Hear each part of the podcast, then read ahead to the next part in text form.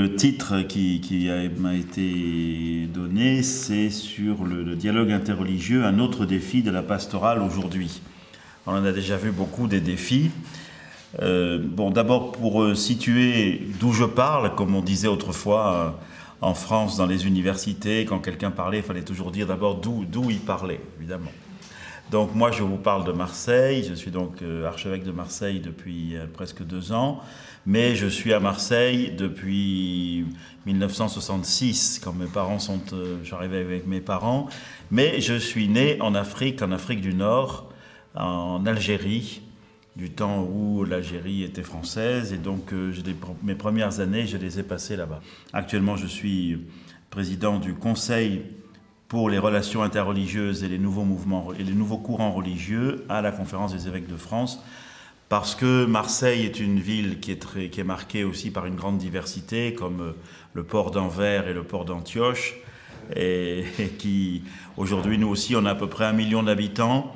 Et sur un million d'habitants, nous comptons à peu près 200, un peu plus de 200 000 musulmans, euh, mais aussi 80 000 euh, juifs, et à 20 000 euh, bouddhistes à peu près, et à l'intérieur de la communauté chrétienne, 80 000 arméniens, plusieurs milliers de maronites, des chaldéens, voilà, donc beaucoup, beaucoup, beaucoup, une très grande diversité. Et de ce point de vue-là, Marseille est un laboratoire le cardinal Echegaray, qui, qui m'avait, euh, qui est un des prédécesseurs qui m'avait ordonné diacre, disait à Marseille on fait le tour du monde en 80 heures. Et c'était pas faux, c'était pas faux. Alors voilà, c'est, ça aussi qui m'a conduit. Les questions interreligieuses, pour moi, ce n'est pas des questions que je me suis posées moi-même, ce sont des questions de, mon Église et de ma ville que, que j'ai reçues de la part de l'évêque de l'époque, qui était le cardinal Kofi, j'ai reçu la charge de travailler. Voilà, mais je dis ça aussi parce que c'est pas des, c'est pas un goût personnel pour ces questions, mais c'est la réalité qui euh, m'a conduit à, à, les prendre en charge euh, depuis 1992, où j'avais créé donc un institut, institut de sciences et théologie des religions, qui continue à travailler à Marseille euh, actuellement. Voilà. Alors, ce que je vous propose, d'abord, c'est Quelques, quelques remarques sur euh, l'expression dialogue interreligieux, ce qu'elle signifie, ses enjeux, ses ambiguïtés aussi. Et puis, dans un deuxième temps, euh, rappeler les, fondements théologiques de l'engagement de l'Église catholique dans ce dialogue interreligieux. Et puis, j'ajouterai, dans un troisième temps, euh, d'essayer de proposer quelques pistes pour une formation des agents pastoraux sur ce thème. Alors d'abord, l'expression dialogue interreligieux. Je dis qu'elle est, qu'elle est un peu, qu'elle est complexe, qu'elle est même un peu ambiguë d'un certain côté.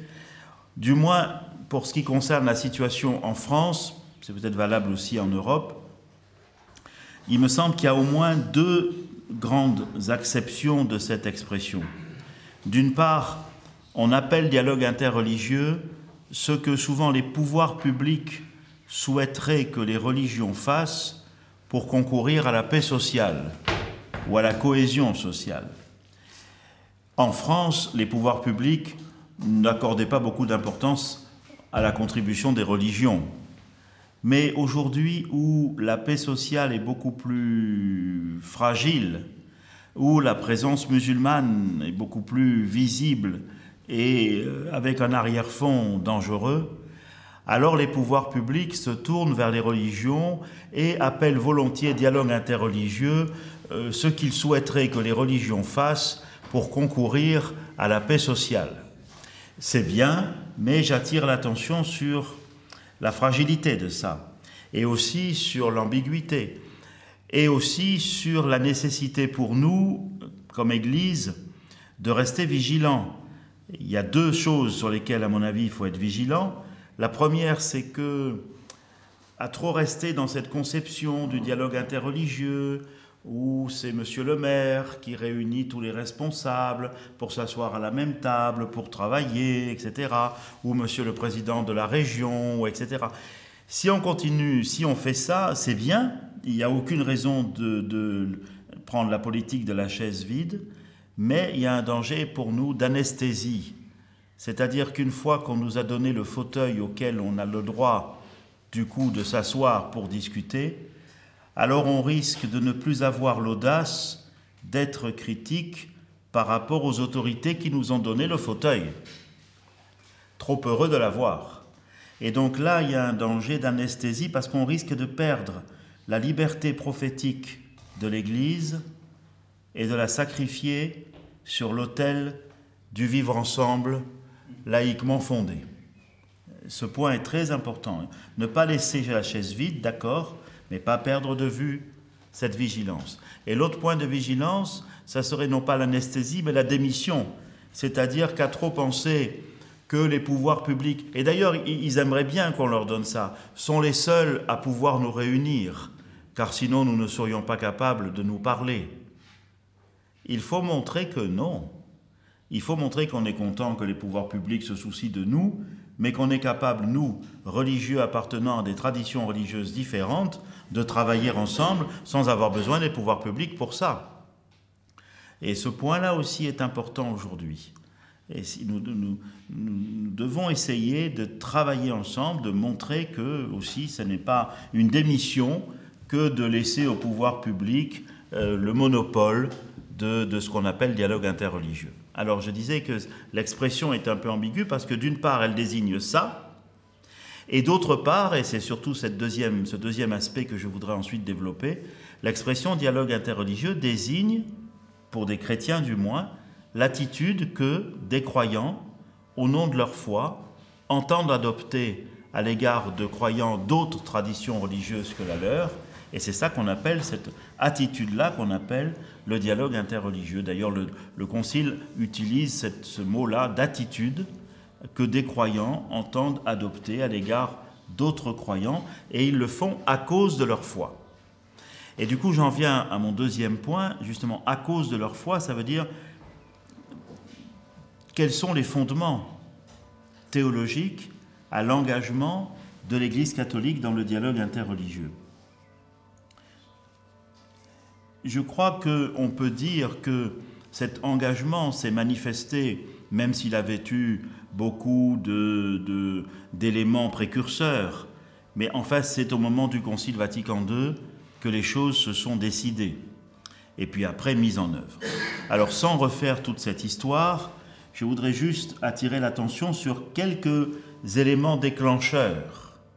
Le premier, c'est avec le pape Paul VI, l'encyclique Ecclesiam Suam en plein concile le 6 août 1964. Cette, encyclique a, eu beaucoup d'importance et à mes yeux, elle en a encore aujourd'hui, dans le sens où elle a établi un lien entre le mot dialogue et le geste de la révélation de Dieu. C'est même peut-être avec cette encyclique-là, qui est la première, le premier, le premier document du magistère à utiliser le mot colloquium, qu'on a traduit par dialogue, c'est là qu'on a toute la teneur théologique de ce mot. Et c'est important parce qu'aujourd'hui, le mot dialogue est tellement commun, parfois galvaudé, parfois suremployé, qu'il fait fuir plutôt qu'il n'attire. Or, revenir à Ecclesiam Suam, qui est le premier document du magistère, permet aussi de voir ce que Paul VI a dans la tête quand il parle de dialogue. Il a dans la tête le geste que Dieu a choisi d'adopter pour sa révélation. Il faut lire Ecclesiam Suam 72, le dialogue, qui est le geste par lequel Dieu a choisi d'engager avec l'humanité une conversation, etc., etc. Et donc c'est très important parce que ce mot euh, qui euh, pourrait signifier simplement bavardage euh, ou, négociation ou je ne sais quoi, a une teneur théologique très forte. Et donc le premier point, c'est le lien entre une théologie dialogale de la révélation et une théologie dialogale de la mission.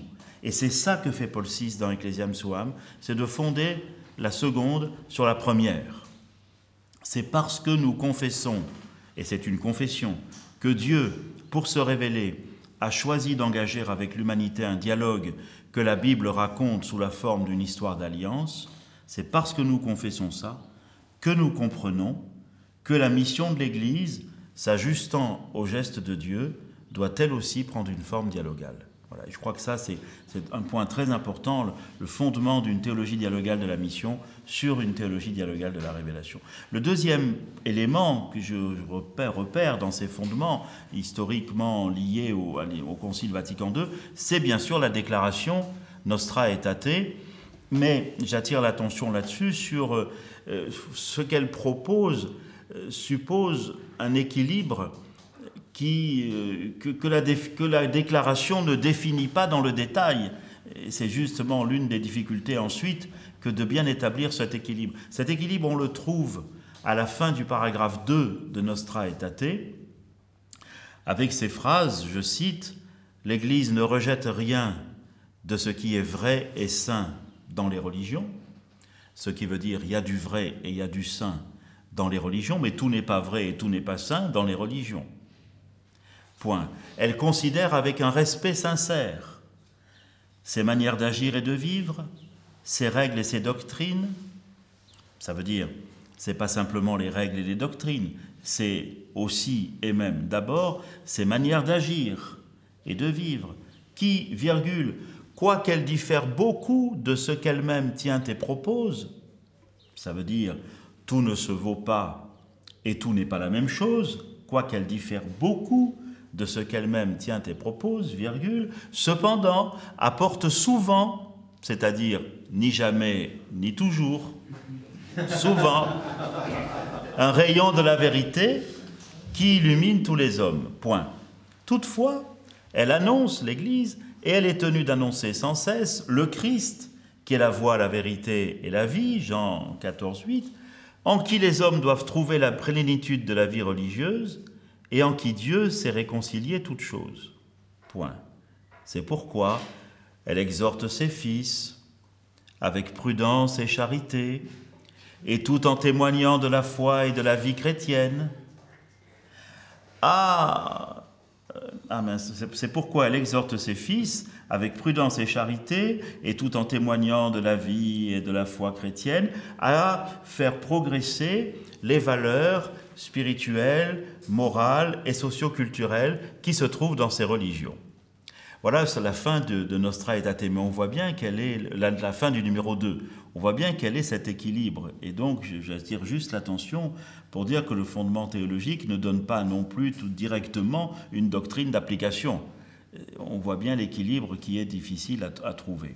Ensuite, si je regarde le magistère post-conciliaire, je, note simplement les, des, insistances des pontificats qui se sont succédés et qui sont importants aussi pour euh, comprendre ce, fondement théologique. Avec Jean-Paul II, me semble-t-il, le curseur est mis sur la nécessité, pour approfondir cet engagement, d'une théologie plus forte de l'Esprit Saint, d'une pneumatologie.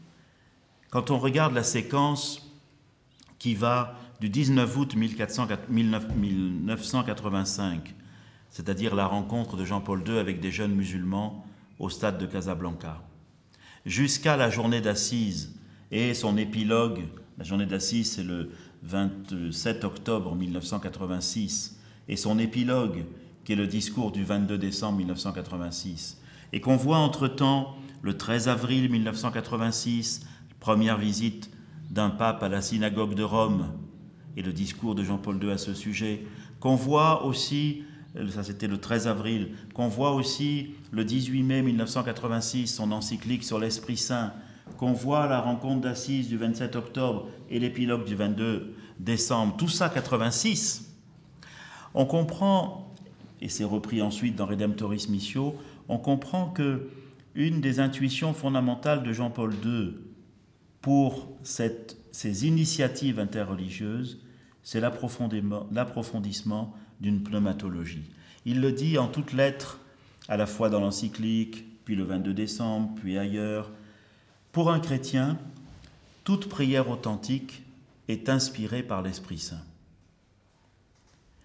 Et c'est à cause de cette pneumatologie, c'est-à-dire de cette revification, si je puis dire, de la théologie trinitaire, que l'aspect dialogal de la mission de l'Église peut être revalorisée. Parce que la mission de l'Église consiste à coopérer avec l'Esprit Saint. et que l'Esprit Saint est présent partout. Dans Redemptoris Missio, qui est du 7 décembre 1990, il revient, Jean-Paul II, sur cette importance de l'Esprit Saint, en particulier au numéro 28, quand il dit, je cite, L'Esprit Saint est présent et agissant non seulement dans les personnes, mais aussi dans les cultures, dans les sociétés, dans l'histoire et dans les religions. Fin de citation. Redemptoris Missio 28.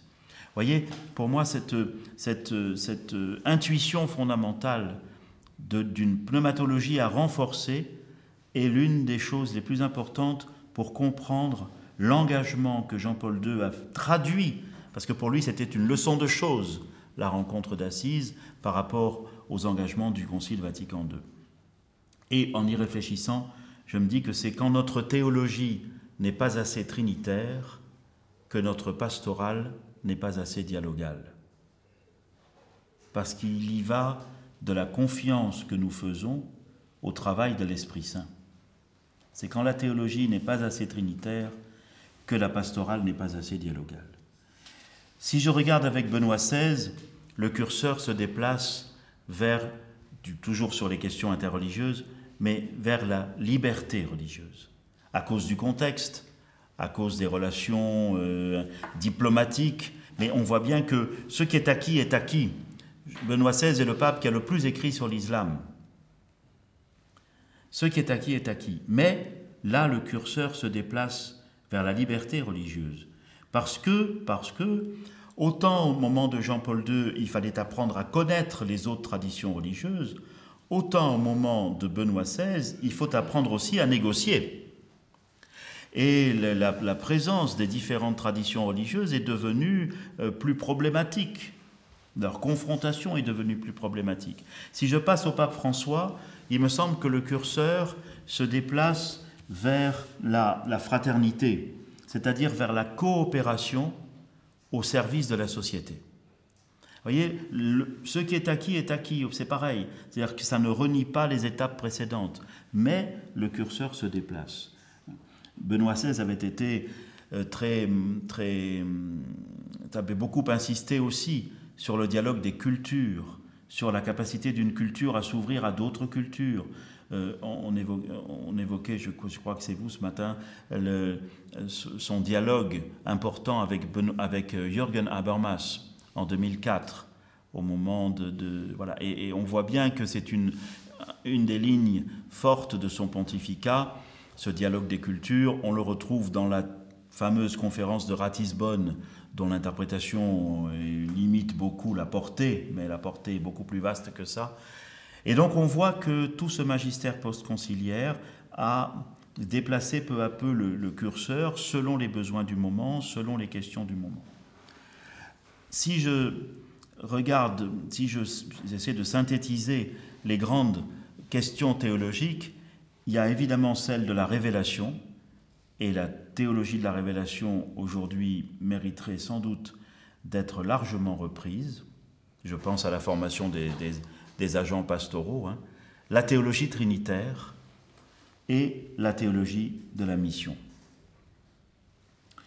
Alors c'est ces trois choses que je voudrais prendre dans une troisième partie sur quelques pistes pour une formation des agents pastoraux sur ce thème. Euh, je fais deux remarques préliminaires. La première, c'est que si nous, nous mettons là dans la tête que nous essayons de former des agents pastoraux sur ce thème, il y a deux choses, ces deux, remarques préliminaires, hein. il y a deux choses qui me, paraissent importantes avant même de, commencer ou en commençant.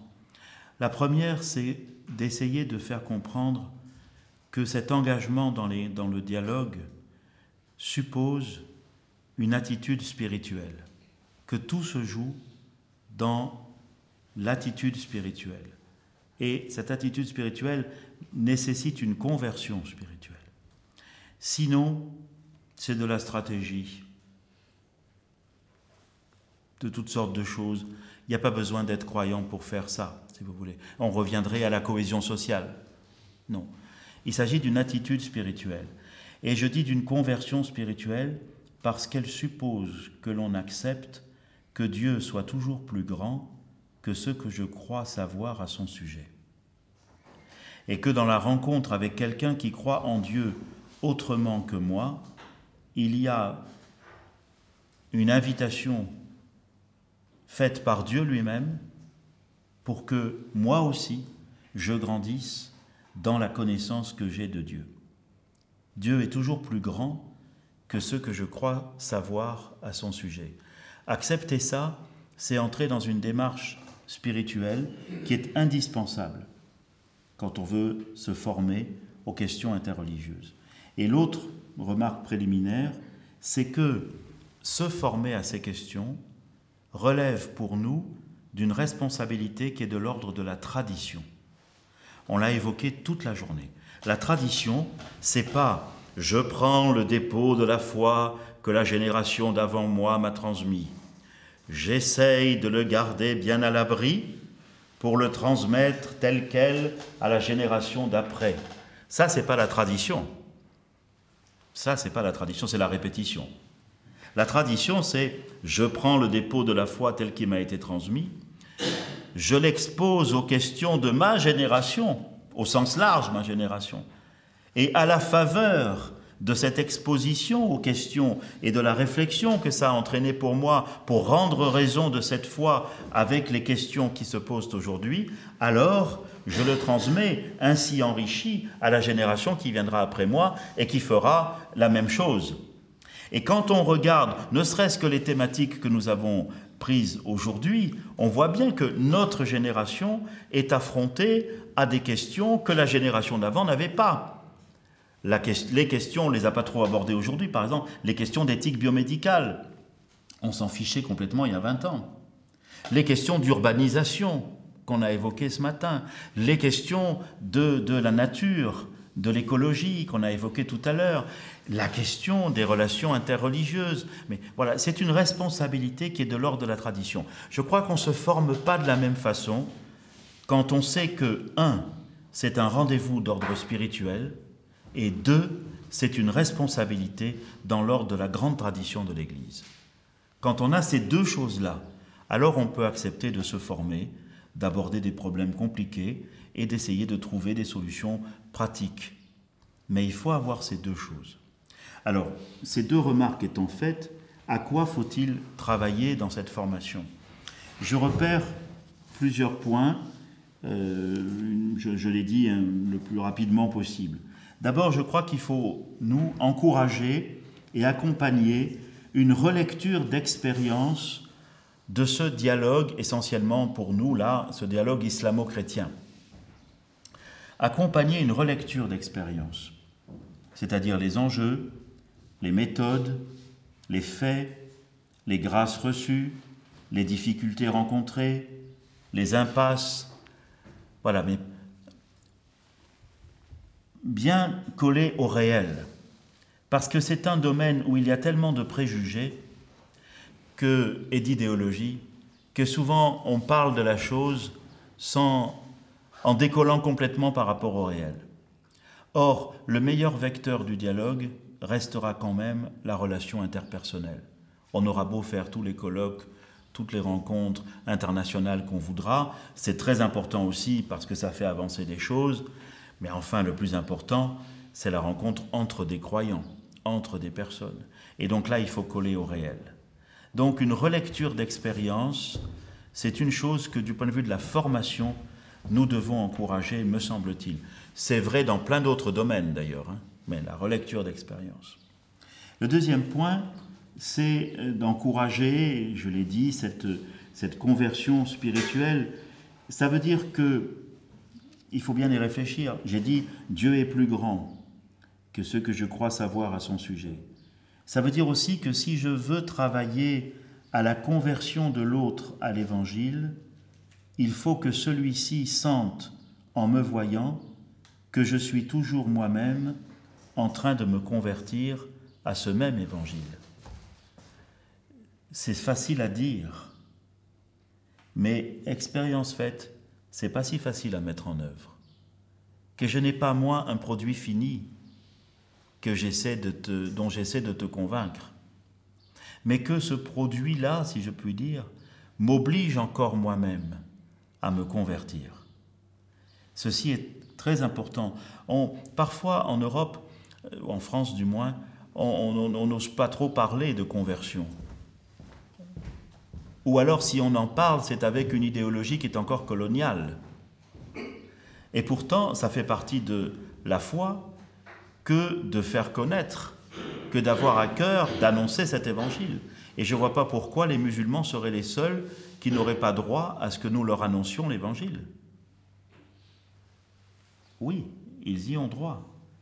Mais la façon de le faire suppose que j'accepte de vivre et de, de, transmettre même par, par mon attitude la certitude que l'évangile que je transmets, je suis moi-même en continuel travail de conversion par rapport à lui. C'est-à-dire que la conversion de l'autre et la mienne vont de pair. Et ceci est, ceci est un défi spirituel. Ça suppose aussi d'avoir l'humilité de reconnaître que Dieu se révèle aussi pour moi dans la rencontre qu'il me fait vivre avec l'autre. Là aussi, c'est facile à dire, mais expérience faite, c'est plus difficile à mettre en œuvre. Et pourtant, combien c'est vrai Combien c'est vrai On découvre Dieu dans la rencontre qu'il suscite. C'est vrai entre chrétiens, c'est vrai entre personnes, et c'est vrai entre croyants appartenant ou confessant des religions différentes. Il y avait un article qui pour moi a été très très intéressant, très important, d'un jésuite qui s'appelle Michel de Certeau, qui avait écrit en 1963 dans la revue Christus un article qui s'appelait la, la, conversion du missionnaire. Et dans cet article, il disait, bah, le missionnaire, il part avec sa Bible dans son sac à dos, tout heureux d'aller annoncer cet évangile à des peuplades qui ne le connaissent pas.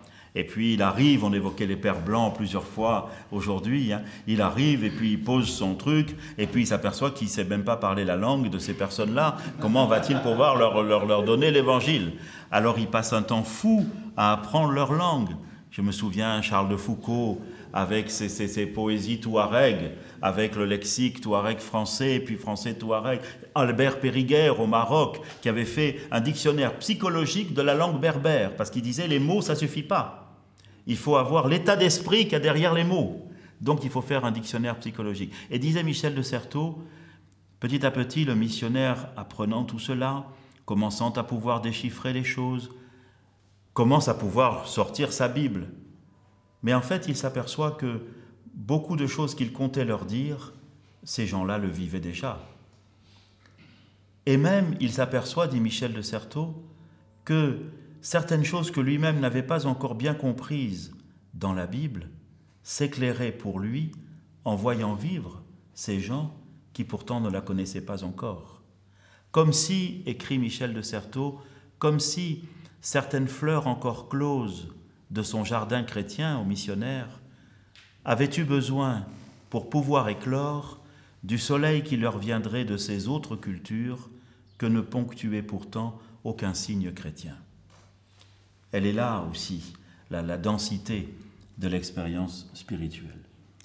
Pour former, je continue, un autre aspect euh, euh, qui me paraît aussi très important parce que les pères conciliaires sont passés par là, pour former au dialogue interreligieux, il faut, du point de vue de l'Église, prendre conscience de la relation judéo-chrétienne. Je le dis beaucoup à Marseille et ailleurs. Je sais bien que vous essayez de vous lancer dans la connaissance de l'islam et que vous travaillez à la relation islamo-chrétienne, mais un chrétien ne peut pas se mettre à travailler sur la relation avec d'autres traditions religieuses s'il ne passe pas par la case de la réflexion sur la relation judéo-chrétienne. C'est comme ça que les pères du Concile en sont venus à écrire Nostra Aetate. Au début, ce qui est quand même extraordinaire, au début, on est dans les années 60. Jean 23 lance le Concile. On vient de vivre le drame de la Shoah. Et aucune commission préparatoire au Concile ne met à l'agenda de l'Assemblée conciliaire la nécessité de parler, de s'intéresser, de discuter sur la relation avec le peuple juif. Aucune. Il faut que Jean 23 lui-même le décide et l'impose. Et Jean 23, ça lui est venu parce que lui-même, quand il était en Bulgarie, quand il était à Istanbul, il avait été aux prises avec ces questions.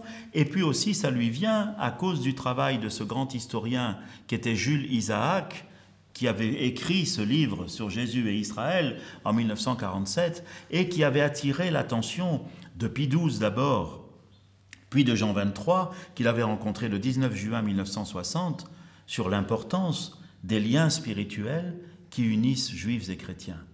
Et donc, la question de la relation judéo-chrétienne pour Jean 23, elle n'était pas réductible à la question de la lutte contre l'antisémitisme, certes importante, mais elle était de l'approfondissement des liens. Pour que l'Église comprenne mieux qui elle est, il faut qu'elle revienne au fait que sa foi, qu'elle a été greffée sur l'olivier du judaïsme. Ça, c'est très important. Et on voit bien que si, les pères conciliaires n'étaient pas passés par là, ils n'en seraient pas venus à parler des autres traditions religieuses.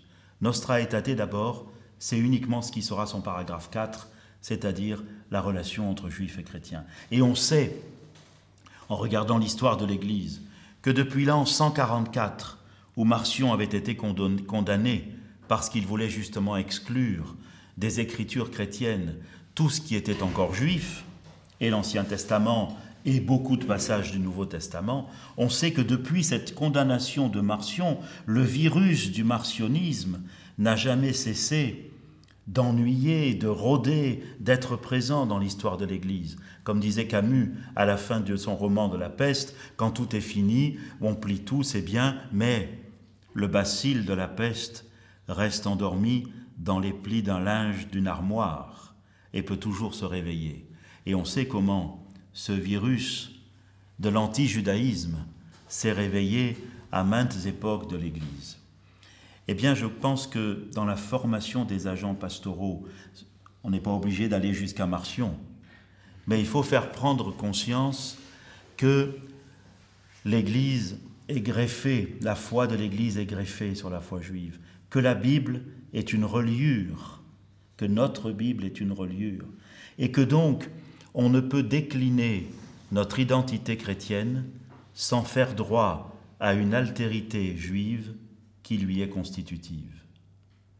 Et c'est quand on avance dans cette compréhension entre de la dialectique entre identité et altérité qu'on devient plus apte à comprendre ce qui est en jeu dans le dialogue interreligieux.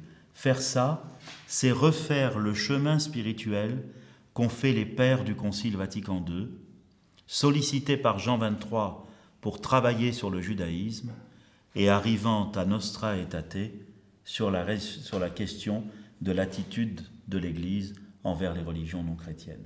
Et donc ce passage-là est aussi important. C'est un autre aspect. Enfin, encourager une formation des agents pastoraux sur cette question du dialogue interreligieux doit nécessairement, me semble-t-il, comprendre une formation à la théologie de la mission. Je voudrais faire à ce sujet quelques remarques conclusives. La première, c'est que la mission de l'Église, premièrement, je pense qu'il faut là la replacer dans cette perspective de Jean chapitre 3 verset 16, Dieu a tant aimé le monde qu'il a donné son propre Fils. La relation première, c'est la relation entre Dieu et le monde c'est pas Dieu a tant aimé l'Église qu'il a donné son propre Fils. Et donc, la vocation de l'Église, c'est d'être au service de la relation entre Dieu et le monde. Quand on a compris ça, on comprend que le centre de gravité de l'Église n'est pas en elle-même. Chaque fois d'ailleurs qu'elle a trop cru que le centre de gravité était en elle-même, elle s'est fourvoyée. Le centre de gravité de l'Église n'est même pas dans la relation entre elle et Dieu, il est dans la relation entre Dieu et le monde, relation dont elle est la servante, ou mieux encore, la ministre. D'ailleurs, ce qui la gêne dans le dialogue interreligieux à la mode du monde, comme on l'évoquait au début, c'est qu'au fond d'elle-même, elle sait bien, l'Église, que vue de l'extérieur, elle est une religion, mais vue de l'intérieur, elle est un ministère. Et ce n'est pas tout à fait la même chose. Elle sait que son rôle, c'est d'être au service de la relation entre Dieu et le monde. Quand on a compris ça, on déplace beaucoup de choses sur la mission.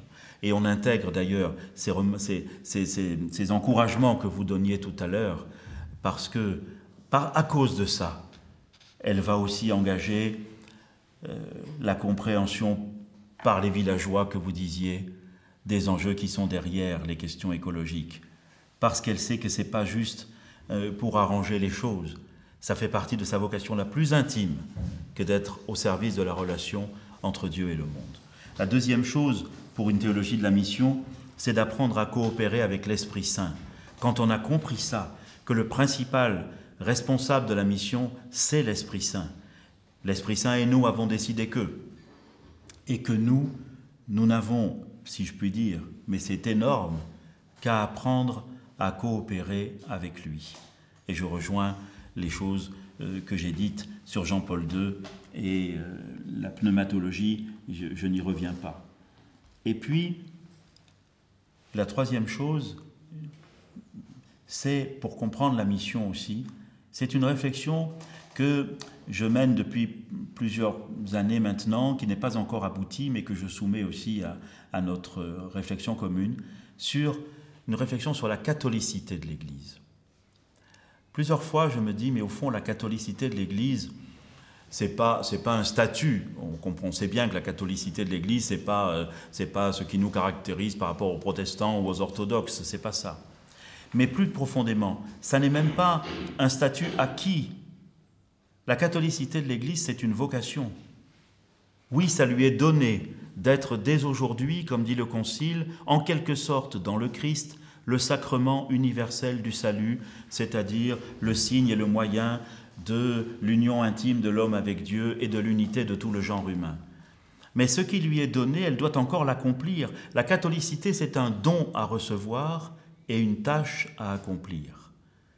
Et au fond, quand on comprend ça, quand on entre là-dedans, on voit que il, ne serait pas peut-être de trop aujourd'hui d'aider les catholiques à se convertir à la catholicité, c'est-à-dire à un horizon, sur l'horizon de la promesse faite jadis à Abraham, les Juifs continuent à avoir leur part de mission.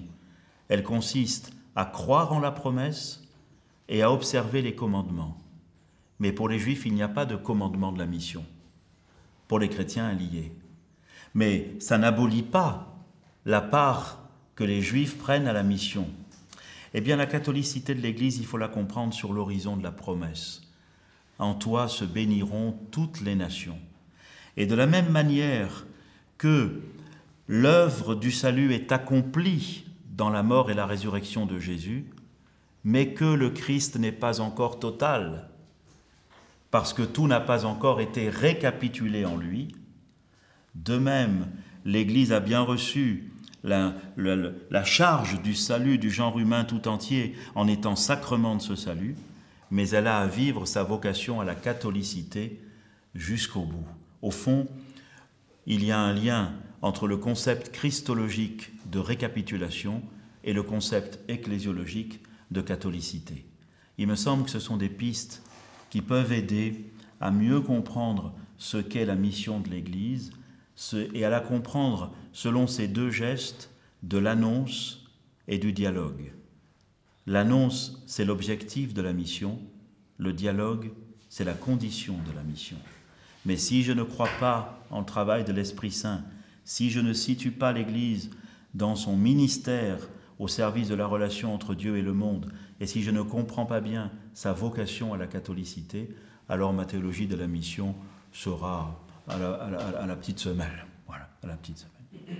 Voilà ce que je voulais vous livrer comme, petite réflexion, hein, à la fois euh, sur euh, l'expression dialogue interreligieux, sur les fondements théologiques de l'engagement de l'Église dans ce dialogue et sur les, éléments d'une formation des agents pastoraux, si on voulait la mettre en œuvre sur ce point. Je termine simplement en disant que depuis ce matin, je je me réjouis profondément de nos échanges. J'avais jamais eu l'occasion de travailler. Euh, j'ai travaillé beaucoup avec la CERNA, c'est-à-dire la, conférence des évêques de la région nord de l'Afrique qui va de la Mauritanie à la Libye. On a beaucoup travaillé ensemble et ça m'avait déjà beaucoup enrichi. Mais là, aujourd'hui, c'est une autre expérience et euh, je vous en sais gré et je vous en remercie beaucoup. Voilà. Merci.